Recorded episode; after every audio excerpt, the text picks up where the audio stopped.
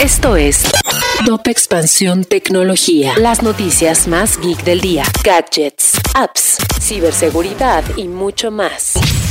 Soy Fernando Guarneros y este 24 de enero te traigo una selección de noticias geek para tu día. Tecnología. La industria es uno de los sectores que más debe contribuir en el desarrollo de la computación cuántica, pues además de que permitirá el retorno de la inversión que se ha hecho en torno a la ciencia de esta tecnología, las aplicaciones mejorarán el rendimiento de las empresas. El cierre de año para Netflix no fue satisfactorio, pues solo sumó 8.3 millones de nuevos suscriptores a la plataforma a nivel global, mientras que los analistas tenían prevista una mayor cantidad de usuarios. Debido a ello, la empresa solo previó un crecimiento de 2.5 millones de consumidores en el primer trimestre de 2022. Intel anunció una inversión de por lo menos 20 mil millones de dólares en dos nuevas plantas de fabricación de chips en New Albany, Ohio. Según Pat Helsinger, CEO de Intel, el sitio tendrá una extensión de poco más de 4 kilómetros cuadrados y podría ampliarse a casi 9 kilómetros cuadrados y así convertirse en la ubicación de silicio más grande del mundo, donde habría 8 fábricas.